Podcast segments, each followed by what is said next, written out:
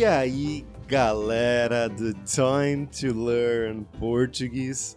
Aqui é o Fabrício Carraro de novo, chegando para mais um episódio do podcast. O tema de hoje, como vocês talvez possam adivinhar, é a Copa do Mundo. Essa Copa do Mundo de 2022 que está acontecendo exatamente agora no Catar. Eu estou gravando esse episódio exatamente no dia de hoje, sexta-feira, dia 25 de novembro de 2022, que é um dia depois do primeiro jogo do Brasil nessa Copa do Mundo, a primeira vitória do Brasil, e a gente vai falar um pouco mais sobre isso daqui a pouco. Mas bom, voltando aqui para o nosso episódio, a gente já teve aqui um episódio sobre futebol em geral, né? Coisas relacionadas com o Brasil também. Eu até falei lá um pouco sobre a Copa do Mundo, mas hoje eu vou especificar um pouco mais de como é passar uma Copa do Mundo no Brasil e como está sendo para mim agora passar essa Copa do Mundo de 2022 com a minha família no Brasil, depois de muitos anos morando fora, morando no exterior. Como vocês provavelmente sabem, o Brasil adora futebol. Os brasileiros, no geral, amam esse esporte, o futebol, mas, claro, não todo mundo gosta ou acompanha aquele futebol normal, os campeonatos regionais, o campeonato brasileiro. Apesar de muita gente ter um time ou falar que torce para um time específico, na verdade, a maioria dessas pessoas não acompanha, não fala e não sabe nada sobre o futebol. Mas quando é época de Copa do Mundo, isso muda completamente. Todo mundo se interessa, ou a maioria absoluta das pessoas do país se interessa, e o país literalmente para para assistir os jogos do Brasil, principalmente. Inclusive, quando o Brasil joga, na Copa do Mundo, as pessoas geralmente não trabalham. Se, por exemplo, o Brasil for jogar durante a manhã, então as pessoas só vão para o trabalho de tarde. Ou, se o Brasil for jogar na parte da tarde, as pessoas só trabalham na parte da manhã e aí vão para casa para assistir o jogo com a família delas, geralmente fazendo um churrasco ou em um bar. É uma tradição bem divertida que une todos os brasileiros. Mas contando aqui a história do Brasil nas Copas do Mundo, eu já falei um pouco sobre isso no outro episódio, mas o Brasil é o único país do mundo que participou de todas as Copas do Mundo, 100%. O Brasil sempre se classificou para participar da Copa do Mundo. A primeira aconteceu em 1930, o Uruguai foi campeão e o Brasil não foi muito bem. Em 34 também não. Em 38, o Brasil tinha um craque, um grande jogador que ele jogava para o meu time, inclusive, o Leônidas da Silva, que dizem que ele é o inventor da bicicleta. Pelo menos no Brasil é assim que ele é tratado. A bicicleta é um movimento que você faz com o seu corpo, você vira de costas para a bola e bate nela no ar, chuta ela, a bola, no ar, de costas para o gol. É um movimento muito difícil e que pode até machucar o jogador que tenta fazer ele, e até por isso é uma coisa rara e muito especial quando um gol é marcado assim, de bicicleta. Mas enfim, nessa Copa de 38, o Brasil ficou em terceiro lugar, não ganhou. Em 42 e 46 não teve Copa do Mundo por causa da Segunda Guerra Mundial, mas voltamos em 1950 a ter uma Copa do Mundo e foi exatamente no Brasil. A Europa ainda estava completamente destruída por causa da guerra e o Brasil construiu o maior estádio de futebol do mundo, o Maracanã, para essa Copa de 50.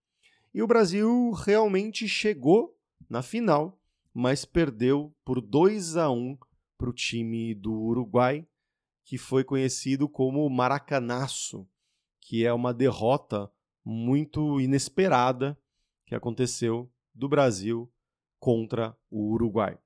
54 não teve grandes coisas, mas aí em 1958 o Brasil foi campeão pela primeira vez com um cara que jogava e tinha 17 anos, que se chamava Pelé.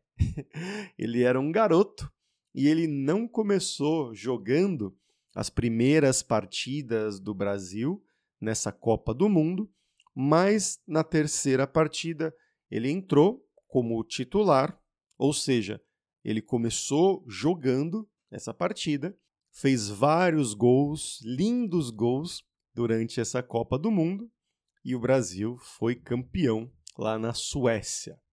Em 62, o Brasil foi campeão de novo. A Copa do Mundo aconteceu no Chile, mas o Pelé estava machucado e a grande estrela dessa Copa do Mundo foi o Garrincha, outra grande lenda do futebol brasileiro. Em 66, o Brasil perdeu para Portugal, Portugal de Eusébio, outro grande craque, e também o Pelé estava machucado, principalmente nesse jogo contra Portugal, bateram muito no Pelé e o Brasil foi eliminado. Mas em 70, 1970, o Brasil teve na Copa do Mundo do México, talvez o melhor time, a melhor seleção da história de todas as Copas do Mundo e foi campeão de novo, tricampeão, a terceira vez. E tinha o Pelé, o Jairzinho, Tostão, Gerson, Carlos Alberto Torres, Clodoaldo. Era um time fantástico, realmente. Um dos melhores de todos os tempos. Passaram alguns anos. Nas próximas Copas do Mundo, o Brasil não foi muito bem. 74, 78, 82 foi um destaque, porque dizem que também foi uma seleção fantástica, espetacular, outra das melhores de todos os tempos, com jogadores excelentes como o Zico, o Sócrates, o Serginho Chulapa, o Falcão, o Júnior.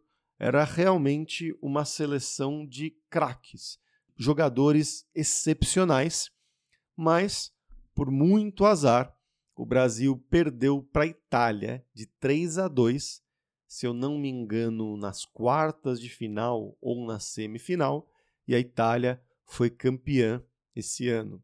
Mas mesmo assim, falam que o Brasil merecia, porque jogou muito bem nessa Copa do Mundo. E continuou. 86 perdeu, 90 foi uma Copa muito ruim, e aí chega em 94, 1994, que é a primeira Copa que eu já realmente era uma criança e sabia do que estava acontecendo ao meu redor. Eu tinha só cinco anos de idade, então eu não tenho muitas memórias dessa Copa do Mundo, mas eu tenho algumas memórias. Isso foi 24 anos depois do último título do último campeonato em 1970, quando o Pelé ainda jogava, e em 94 ninguém acreditava que o Brasil ia ser campeão, porque o time era bom, mas não era espetacular. Quase não se classificou para a Copa do Mundo, porque durante as eliminatórias eles não estavam muito bem, mas no último jogo, o treinador, que era o Carlos Alberto Parreira, resolveu chamar o Romário, que é uma grande estrela do Brasil.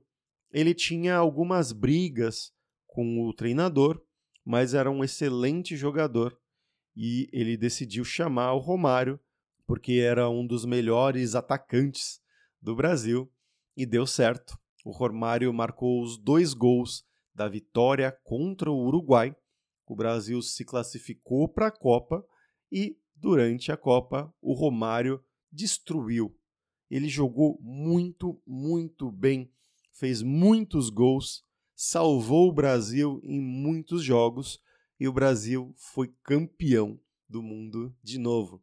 O primeiro tetracampeão, que é um país que é campeão quatro vezes. Mas, como eu falei, eu não lembro muito bem de como era isso. Para a próxima Copa, de 98, o time do Brasil melhorou muito em comparação com 94, mas tinha alguns problemas. Entraram jogadores lendários como o Cafu, o Roberto Carlos, o Ronaldo Fenômeno, Denilson, Rivaldo, era uma geração excelente e o Brasil chegou na final contra a França jogando muito bem. Essa é a primeira Copa da qual eu me lembro bem de todos os jogos, inclusive. Eu tinha nove anos de idade e era uma criança fanática, apaixonada por futebol. Assistia todos os jogos, jogava no videogame também com esses jogadores. Foi uma época muito boa, muito gostosa. E o Brasil teve partidas lendárias. Vitória de 4 a 1 contra o Chile nas oitavas de final, com dois gols do Ronaldo. Vitória de 3 a 2 contra a Dinamarca nas quartas de final. O Rivaldo destruiu, jogou muito bem esse jogo e teve um dos melhores jogos da história de todas as Copas, que foi Brasil 1, Holanda 1 na semifinal de 98. Os dois times eram os melhores dessa Copa. A Holanda também tinha jogadores como Bergkamp, o Kluivert, os irmãos De Boer, Van der Sar, era um timaço também. E assistindo hoje em dia esse jogo, essa partida, você ainda consegue ficar empolgado e nervoso, porque tinha muitas chances dos dois lados, os dois times jogando o fino da bola, jogando realmente muito, muito bem. E aí o jogo terminou empatado, um a um, foi para os pênaltis e o Brasil ganhou nos pênaltis e foi para a final enfrentar os donos da casa, a França. Só que algumas horas antes dessa final, o Brasil teve um grande problema. O Ronaldo Fenômeno, que era o melhor jogador do mundo nessa época, ele teve uma convulsão depois do almoço. Ninguém sabe o que aconteceu, se foi um problema por ele ter ido dormir com a barriga muito cheia, ou nervosismo, estresse antes da final, mas o companheiro dele de quarto, que era o Roberto Carlos, viu ele se mexendo muito estranho, tremendo muito na cama. Quando viu, percebeu que ele estava tendo um ataque epilético, né, uma convulsão, na verdade, chamou a ajuda dos médicos, tiveram que abrir a boca dele porque a língua estava enrolada e poderia matar o Ronaldo asfixiado, mas conseguiram salvar ele sem problema. Ele acordou muito cansado, mas não sabia o que tinha acontecido. Foi para o hospital, lá em Paris, na França, e estava tudo preparado para o atacante reserva entrar no lugar dele, que era o Edmundo. Mas, claro, era uma final de Copa do Mundo, é uma coisa muito, muito difícil para um jogador profissional. E o Ronaldo foi para o hospital, fizeram alguns testes, viram que estava tudo bem com ele, sem problemas. Ele só estava cansado muscularmente, então ele tomou alguns remédios, voltou correndo para o estádio e falou: Não, eu vou jogar essa final de Copa do Mundo. Não importa o que vocês falem para mim, eu vou jogar. E o treinador, que era o Zagallo, ficou um pouco constrangido, porque realmente seria uma coisa muito estranha. Por um lado, ele estaria preservando a saúde do Ronaldo e também pensando que ele podia estar tá muito cansado, não iria jogar muito bem. Por outro lado, ele era o melhor jogador do mundo, o melhor do Brasil e poderia fazer alguma diferença. E tirar um jogador desse da final poderia ser uma coisa ruim. Então ele optou por entrar com o Ronaldo como titular, começando o jogo desde o primeiro minuto. E o Brasil jogou muito mal. O time estava abalado, o Ronaldo não conseguiu fazer nada e o Zidane, o astro da França, estava em uma noite iluminada. Por isso, o Brasil perdeu de 3 a 0 essa Copa de 98. Passaram mais quatro anos e foi praticamente a mesma geração para jogar a Copa de 2002 com outro técnico, o Felipão, Luiz Felipe Scolari, que depois foi técnico de Portugal, do Chelsea, de outros times, e também o Brasil não era o grande favorito, não tinha jogado muito bem durante as eliminatórias, mas era um time excelente, né? Com, como eu falei, Cafu, Roberto Carlos, Lúcio, Gilberto Silva, Ronaldinho, Ronaldinho Gaúcho, aquele que foi melhor do mundo também depois, jogando pelo Barcelona. Nessa época ele jogava na França. E também o Rivaldo e o Ronaldo Fenômeno. O Ronaldo depois de 98, ele passou por grandes problemas, porque ele teve uma lesão em 99 no joelho, muito grave, teve que fazer algumas cirurgias, fazer fisioterapia durante um ano para se recuperar. Ele conseguiu voltar a jogar futebol em 2000 e no primeiro jogo ele de novo estourou o joelho, machucou gravemente o joelho, o mesmo problema, e teria que fazer mais outras cirurgias, ficar mais um ano se recuperando ou dois anos se recuperando. E muitas pessoas falaram que o Ronaldo tinha acabado. A carreira dele, que foi muito boa até aquele momento, teria terminado. Seria impossível ele continuar a jogar em alto nível.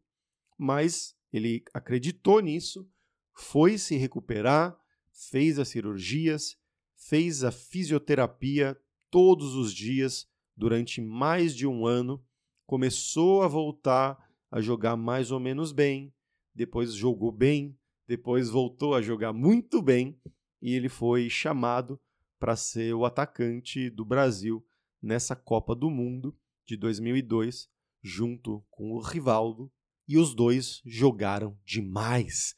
O time do Brasil, em geral, jogou muito bem, não deu chance para ninguém, ganhou da Bélgica nas oitavas de final, ganhou da Inglaterra nas quartas de final com um golaço do Ronaldinho, uma falta de muito longe do gol, por cima da cabeça do goleiro Siman, ganhou da Turquia na semifinal e ganhou de 2 a 0 da Alemanha na final. O Ronaldo foi o artilheiro da Copa com oito gols. O artilheiro é a pessoa que faz mais gols entre todos os jogadores. E foi uma Copa ótima também para o meu ponto de vista. Eu já era um adolescente, tinha 13 anos de idade, e aí eu comecei a viver as coisas que a gente fazia na rua. No Brasil, quando é época de Copa do Mundo, muitas pessoas, os vizinhos, chamam as crianças, os adolescentes da rua, as pessoas jovens, compram tinta e pintam a rua inteira com bandeiras do Brasil. A gente, na minha rua, além de ter a bandeira do Brasil, a gente também fez as camisas de todos os jogadores do Brasil. A gente desenhou a camisa 1 do goleiro, camisa 2 do lateral direito, camisa 3 do zagueiro, as outras camisas dos meio-campistas, dos atacantes, com os nomes desses jogadores, né? O Ronaldinho, o Ronaldo, o Rivaldo. Era divertido e é uma lembrança muito boa que eu tenho da minha infância e adolescência.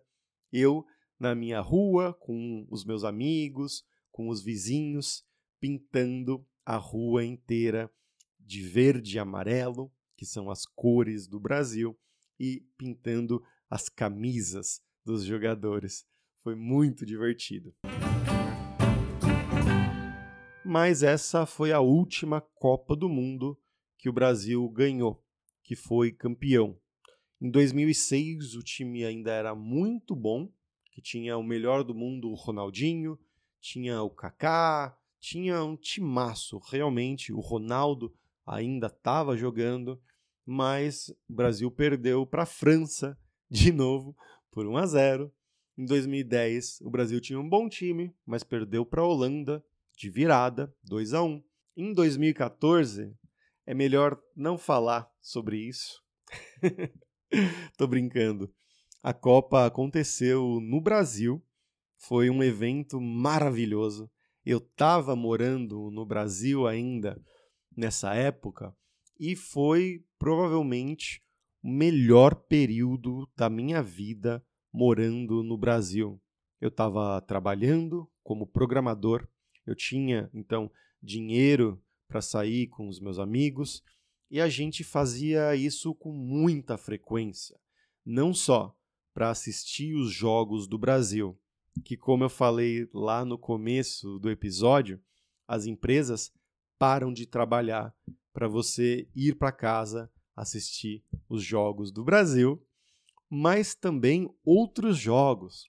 A gente trabalhava do lado de uma cervejaria muito boa e a gente ia almoçar, mas em vez de ficar só 30 minutos ou uma hora almoçando, a gente ia um pouco mais tarde, no horário do jogo, e ficava assistindo o jogo inteiro durante duas horas, tomando cerveja, e a gente voltava para trabalhar, não bêbados, mas já depois de duas ou três ou quatro cervejas.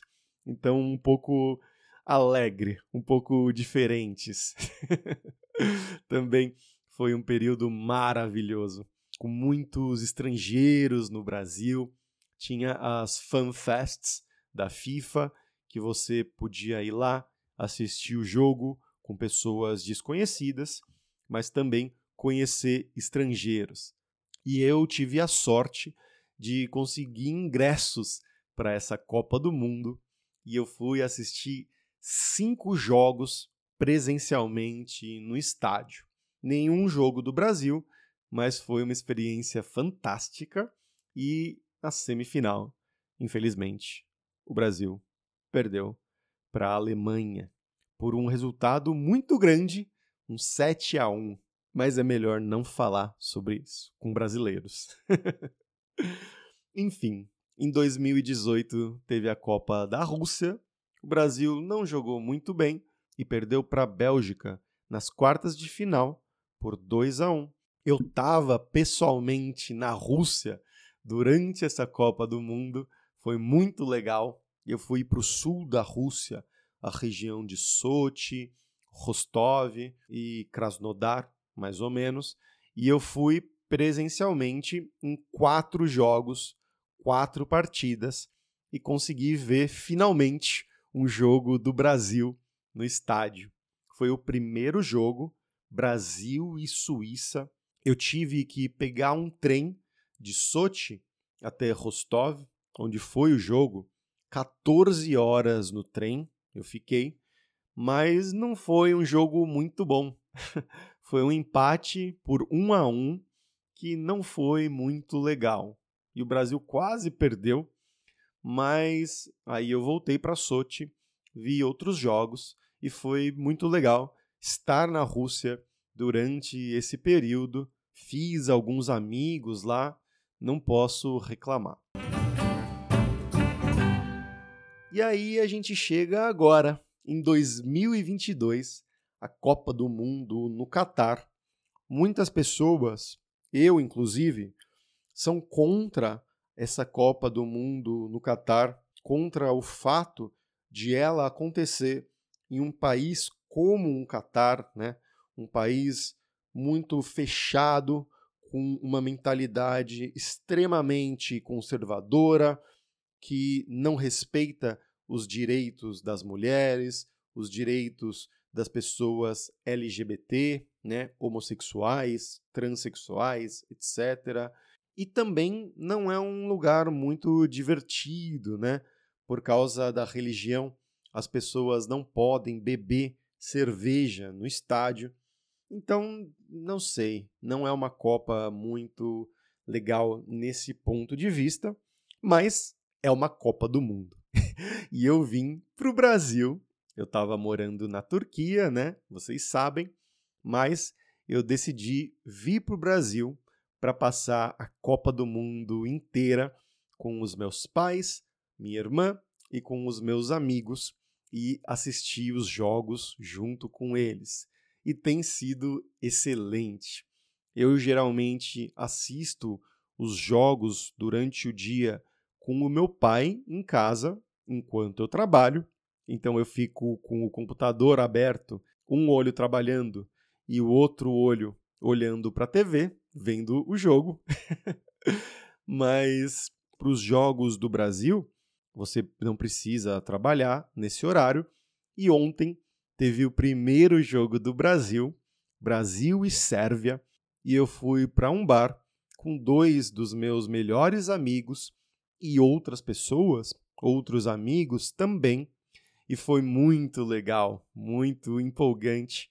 O Brasil jogou bem, jogou muito bem, ganhou de 2 a 0 da Sérvia com um golaço, um gol lindo do Richarlison, o nosso novo camisa 9, e eu espero que o Brasil continue bem assim para os próximos jogos também e que o Brasil seja campeão. Como eu falei, a última vez foi em 2002, 20 anos atrás. Faz muito tempo. Então já está na hora de ser campeão de novo. E o que, que você acha? Você acha que o Brasil vai ser campeão? Ou a França? que foi a última campeã, ou a Argentina, escrevam para mim qual é a opinião de vocês nos comentários lá no Instagram. Eu vou me divertir bastante. E por hoje é isso, pessoal. Espero que vocês tenham gostado desse episódio futebolístico mais detalhado, né, específico sobre as Copas do Mundo que o Brasil participou e também a minha experiência durante essas Copas do Mundo. Eu vou continuar acompanhando aqui, muito animado. E se você quer apoiar o canal Time to Learn Português e quiser ter acesso às transcrições completas de todos os episódios desse podcast, mas também com as palavras mais importantes de cada episódio destacadas, traduzidas para o inglês com uma explicação e também exercícios para você praticar o seu português, é só me apoiar no Patreon, em patreon.com barra time to learn Portuguese.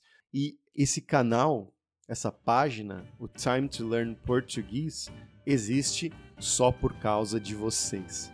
Para vocês e por causa de vocês, pela ajuda que vocês dão.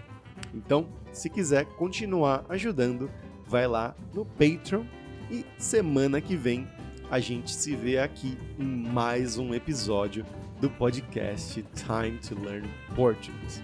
Um grande abraço para vocês e até sexta que vem, pessoal. Tchau, tchau.